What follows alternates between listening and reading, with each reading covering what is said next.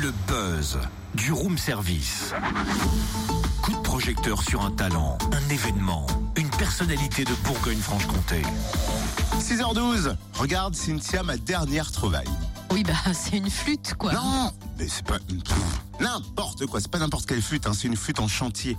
Pardon, euh, tu veux pas plutôt dire une flûte enchantée? Mais non, ce matin on va faire un atelier flûte en chantier. Elle est en kit et il faut la remonter. Regarde, hop Ouais, c'est une drôle d'idée. Et on peut savoir en quel honneur euh Bah, Cynthia, c'est l'heure du buzz, c'est un clin d'œil à l'Opéra Dijon qui lance pour la première fois une campagne de financement participatif.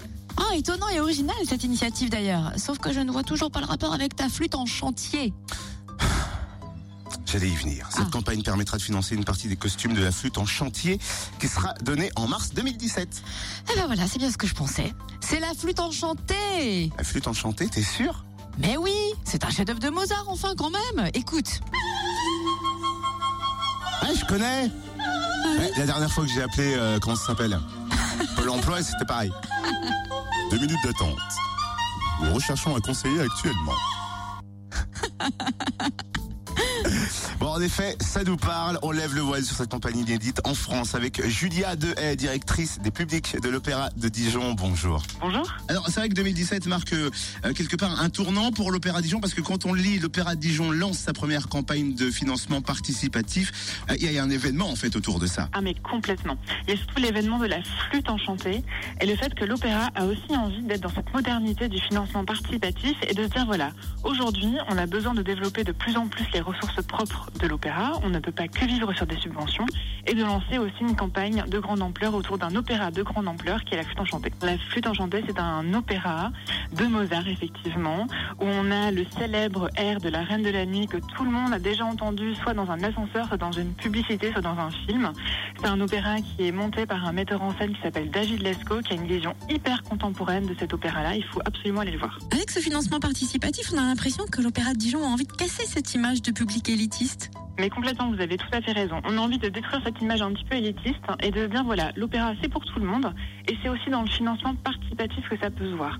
Quelqu'un qui ne connaît pas du tout l'opéra peut se dire voilà, moi aujourd'hui j'ai envie euh, d'aider l'opéra, j'ai envie d'entrer dans les coulisses de l'opéra et je vais mettre par exemple 50 euros, 125 euros ou même peut-être plus, hein, peut-être 500 euros. On a plein aussi de gros montants et d'entrer par la grande porte des coulisses et de dire voilà, moi j'ai mis euh, 80 euros, mais aujourd'hui je vais aider l'opéra, je défiscalise et j'entre dans les coulisses parce que j'ai des contreparties. Pour pouvoir aider financièrement l'opéra, on passe par quel site? Alors c'est le site qui s'appelle coméon.com. Après, on tape opéra dans la recherche et on tombe directement sur le projet. Le projet s'appelle Aidez-nous à habiller nos chanteurs parce que bien sûr le financement est sur les costumes de la flûte enchantée. Les costumes de la flûte enchantée aujourd'hui c'est un budget de 50 000 euros et sur la campagne de financement participatif on demande au public de nous aider à hauteur de 10 000 euros.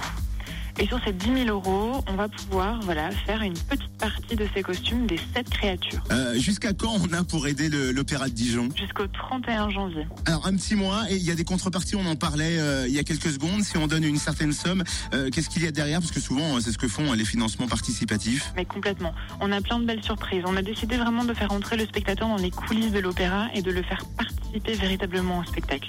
Alors tout dépend du montant qu'on donne, mais on peut avoir une visite des ateliers décors et costumes en exclusivité, un petit tote bag, vous savez ces petits sacs en toile un peu à la mode en ce moment, avec un super euh, petit euh, design de la flûte enchantée, une rencontre avec l'équipe artistique et un programme dédicacé, mais aussi sur les grosses contreparties, on va avoir 30 45 minutes d'immersion sur le plateau avec un casque de régie en compagnie des techniciens et des chanteurs de l'opéra ou par exemple une invitation à la répétition générale de la flûte enchantée avec une coupe de champagne à l'entracte. Alors du coup j'ai envie de dire bonne année 2007 à 2017 à l'Opéra de Dijon tout simplement. Bah, merci beaucoup. Bonne année 2017 à tous.